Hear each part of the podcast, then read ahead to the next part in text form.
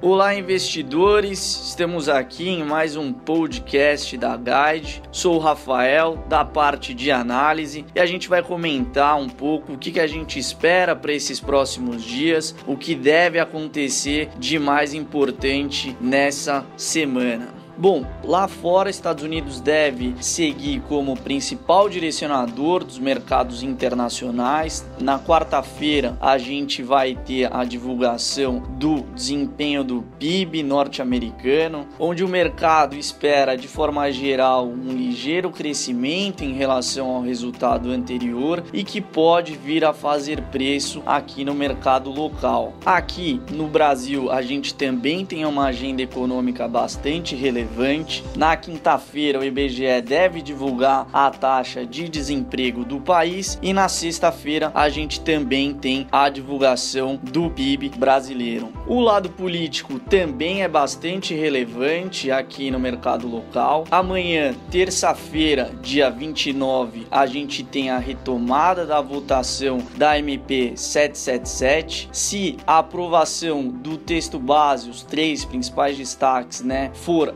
aprovado, o texto segue para o Senado.